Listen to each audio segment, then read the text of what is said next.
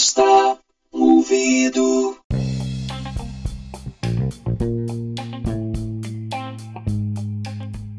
Salve, salve galera! Belezinha? Como é que vocês estão? Eu estou muito bem e hoje estou aqui para dar prosseguimento ao podcast Me Empresta um Ouvido. E você vai me emprestar o seu ouvido, eu prometo tratar com carinho, eu prometo te dar informações bacanas, gostosas. Se você me emprestar o seu ouvido, então me empresta o seu ouvido.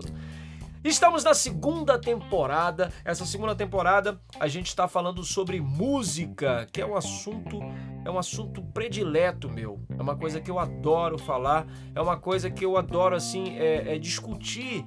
É, discutir no, no, bom sentido, né? Você citar algum disco, é, comentar alguma obra, enfim, com, comentar alguma nova música de um artista favorito, essas coisas aí, né? Então hoje, esse podcast aqui se chama o quê? Que música é essa que a gente está ouvindo? É até longo esse título, né? Que música é essa que a gente está ouvindo? Aqui, né, no título tá só que música é essa, para ficar mais rápido. Mas o título original é que música é essa que a gente está ouvindo. Isso, é, eu tive essa ideia pelo seguinte: é, recentemente, né, o, o Milton Nascimento deu uma entrevista e falou que a música popular brasileira estava uma merda. E muita gente falou: é isso mesmo, tá tudo uma merda, não presta, pá.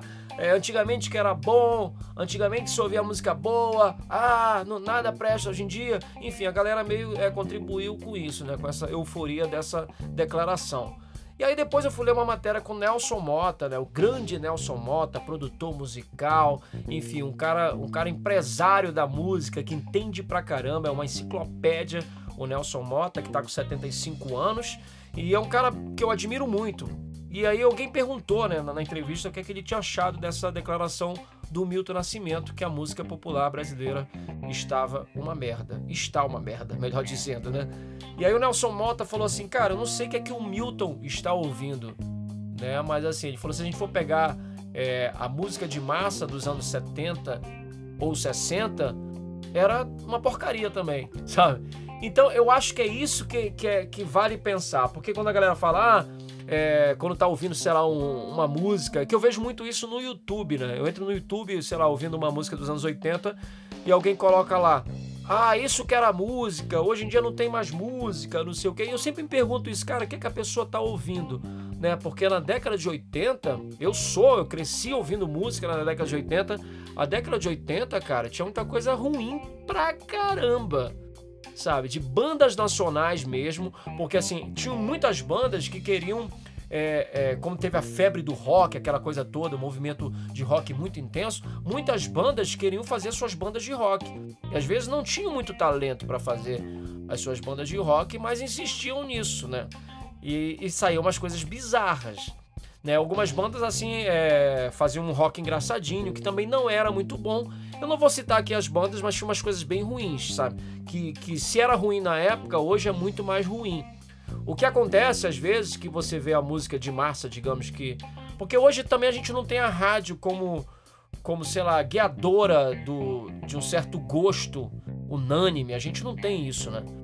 Que é uma coisa até que eu vi, um comentário também. É, recente, assim, recente de, de um ano pra cá, alguém falando que, que hoje seria muito difícil assim, uma, uma banda, por exemplo, atingir é, várias gerações, como, como acontece quando você vai para um show dos Paralamas de Sucesso, você vai para um show do Barão Vermelho, todo mundo conhece a música, o pai passou, passou pro filho, sabe? O, o filho passou pro neto, enfim, sabe? Então tem um pouco isso. É, hoje a gente vê muito segmentado, né? Ah, porque não tem aquele sucesso que, que guia, digamos, toda uma nação como era antigamente. Antigamente tinha rádio, né? Você tocava na rádio e, e tem aquele negócio do jabá também, né? Que muitas pessoas, muitos artistas escancararam o que seria o jabá. Que o jabá é aquilo que você faz o teu disco, você vai vender o teu disco e no disco já está incluso o preço do jabá. O que é, que é o jabá? Aquela grana que você vai pagar para a rádio para você, né, ser ouvido. Ou seja, então não, não é coincidência, ou não era coincidência, quando você mudava é, de estação e estava tocando a mesma música que estava tocando na estação anterior. Aí você diz, nossa, que coincidência. Não é, né, cara? Ou seja, tem um jabá aí para garantir o sucesso. Então, algumas músicas, né, estouraram por conta do jabá e outras por, por ser espontâneo, assim, a galera queria ouvir aquela música que é o caso da Rádio Fluminense nos anos 80, que era uma rádio que bombardeou aí o rock nacional e, e as pessoas davam fita, né, fita demo muitas vezes para a rádio, e a rádio tocava aquilo, as pessoas começavam a ouvir, enfim. Mas também hoje em dia entra aquela questão, hoje em dia a relação com a música é completamente diferente, né? As pessoas hoje em dia elas não compram um álbum, por exemplo, não compram um disco e o disco, o disco tinha um conceito, né? Alguns álbuns assim de rock tinham um conceito. Era abria com, a, por exemplo, tinha, tinha dois lados, né? O lado A e o lado B. Então o lado A tinha aqueles sucessos é, iniciais, por exemplo, assim, a música de trabalho que a gente fala, né? Quando, quando lançava o disco, ah, qual é a música de trabalho? A música de trabalho é essa. E às vezes a gravadora apostava numa música e a música que estourava era uma outra música que ninguém pensava que queria estourar acontecia muito isso. Então, é, o disco era lançado, assim, a música de trabalho que vai tocar na rádio. Então, distribuiu para rádio. Eu tenho até, inclusive, alguns LPs que eu comprei, que era, era aqueles LPs que eram, que eram dados para para gravadora que tinha uma música só. Não, é, não era nem no formato de compacto, que era aquele disco menor, não. Era um disco do tamanho normal, igual a um disco de vinil, só que tinha é, uma faixa só, né? E, e, com a letra e com release apresentando, né? Se era um artista novo, se era um artista já consagrado, dizendo qual era a proposta desse novo trabalho e tudo. Então era, era bem interessante isso, né? Então a música de trabalho que chegava na, nas rádios. E aí você comprava o disco, por exemplo, abria o lado A, aí você via a primeira faixa era tal, a segunda faixa era isso, a terceira era tal coisa. Então você acompanhava, às vezes, pegar o Pink Floyd, The Wall, é, ele conta uma história através do disco, né? Então o disco, enquanto obra, tem um sentido total, é, é como aquelas, aquelas faixas musicais estão dispostas. Então tinha um pouco isso. Hoje você quer ouvir um artista tipo assim, eu quero ouvir é, nem Mato Grosso, por exemplo. Aí você coloca no Spotify, você está ouvindo lá as faixas do Ney Mato Grosso. Não necessariamente você está ouvindo um disco, né? Então perde um pouco essa coisa da informação. Eu que gosto muito de datas, de porque eu acho que quando você lança um disco, você vai pegar um disco, sei lá, do Barão Vermelho, e aí tem, tem um certo ano que aquele disco foi lançado, e muitas vezes é, refletia a situação do país, refletia a situação do mundo naquele momento. Então a data é importante por isso. Porque, por exemplo, você vai pegar uma música da década de 60, sei lá, Marcianita, e aí você vai pegar a música e você vai olhar com, com, Quer dizer, vai olhar, não, vai ouvir com os ouvidos de hoje, ela pode soar é, ingênua, boba, né? Como o rock, assim, no, nos anos 60 no Brasil, é, as pessoas pegavam muito versões né, de, de, músicas que eram sucesso já americanas, ou então é, italianas também, que era um garoto como eu que amava os Beatles e os Rolling Stones é, é uma versão de, de, uma, de uma música italiana, né? De um rock italiano que era, era um ragazzo, né? E depois os Incríveis fizeram a versão em português. E mais tarde, nos anos 90, os engenheiros do Havaí é, pegaram e, e, e, fizeram a sua versão dessa música, porque Humberto Gessinger, né, o vocalista dos Engenheiros, é, gostava muito, aprendeu a tocar, eu acho que foi a primeira música que ele aprendeu a tocar, e aí ele quis regravar. Então tinha um certo sentido isso, né? E várias outras músicas, né? Jerry Adriani, que era um cara dos anos 60, que tinha aquele vozeirão e tudo, que mais tarde o Renato Russo também veio com esse vozeirão e comparavam os dois, mas na verdade os dois são parentes próximos do Elvis, né? o Elvis que tinha essa voz toda e tal, de cantor de blues, sei lá. E aí, é, enfim, aí o Jerry Adriani pegava algum, alguns sucessos né, italianos e fazia a sua versão. Então era, era muito versão, né? Você pegava aquelas músicas e, e ficava fazendo versão. Já nos anos 80, as bandas é, começaram a fazer suas próprias músicas e tal.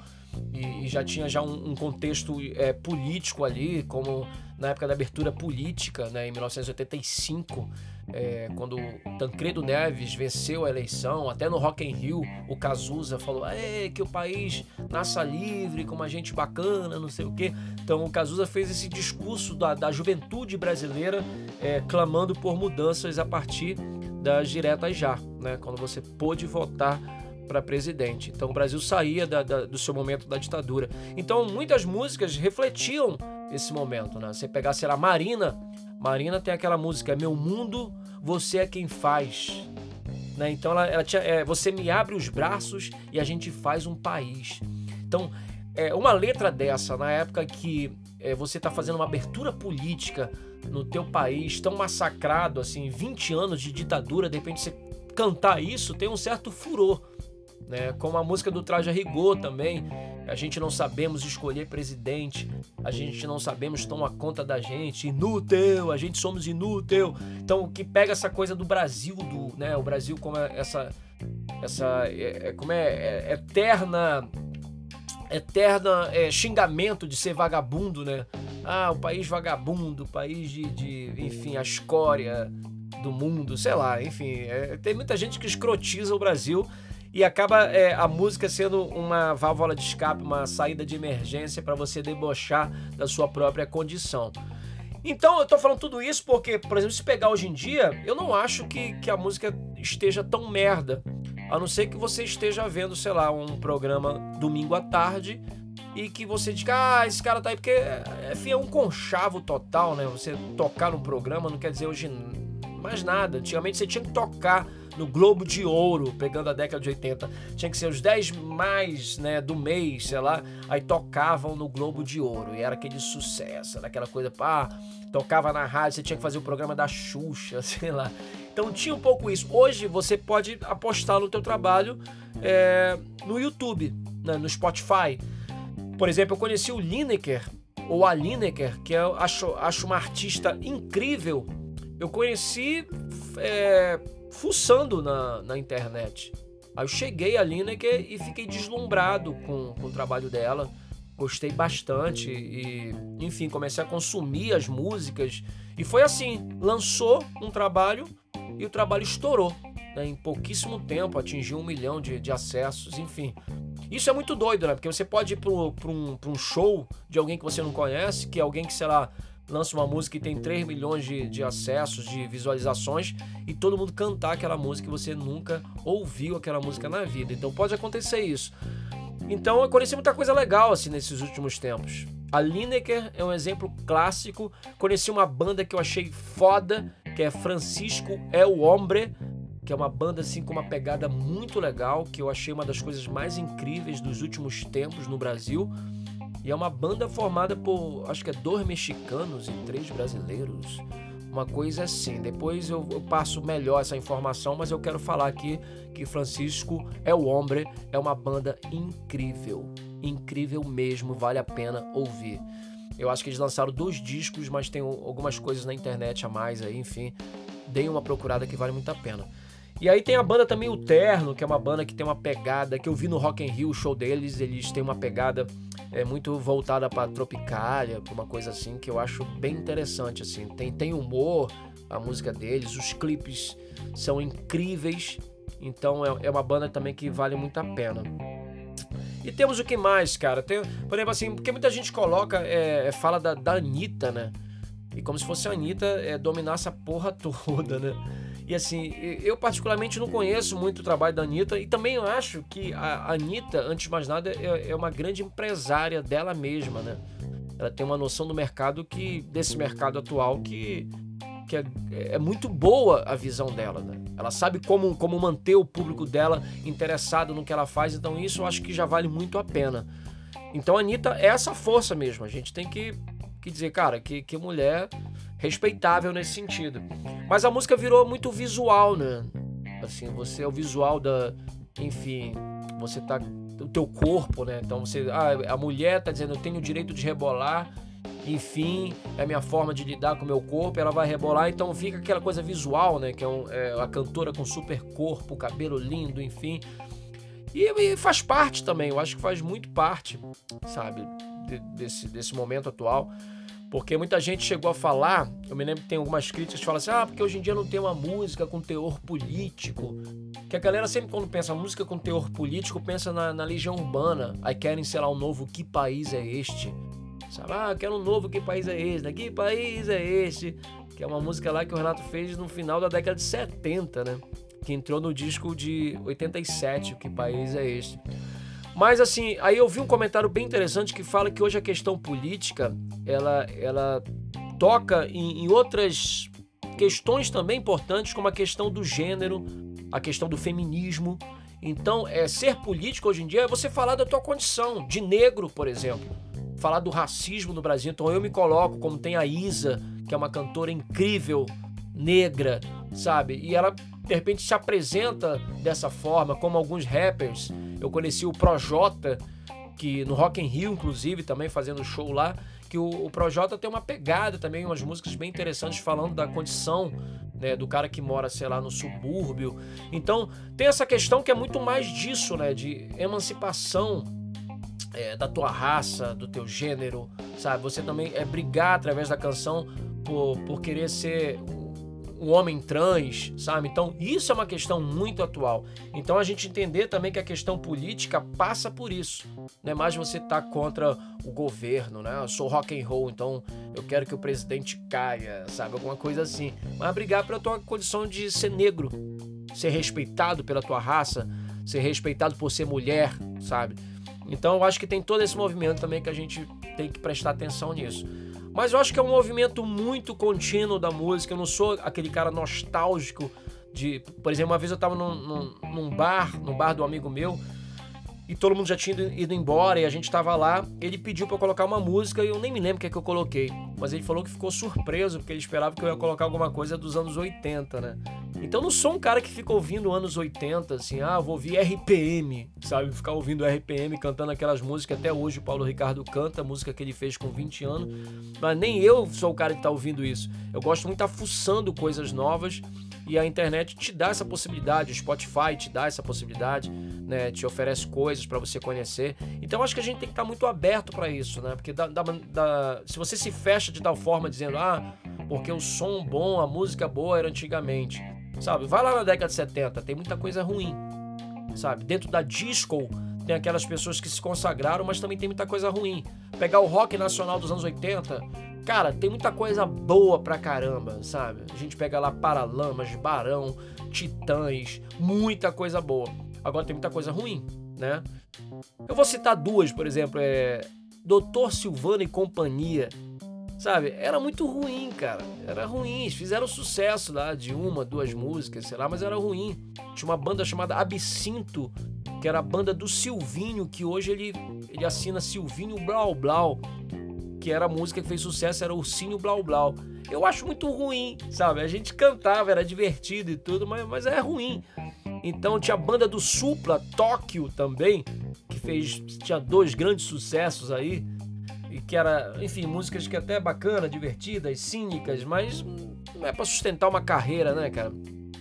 Enfim, então toda época vai ter a sua coisa boa, magnífica e sua coisa ruim, sabe? Então hoje eu digo assim, cara, ouça a Lineker, ouça Francisco é o Hombre, ouça o Terno, enfim, tem muita coisa bacana aí. É só você dar uma fuçada e dar chance, né? Porque também às vezes é, a pessoa fica muito presa a um determinado som, né?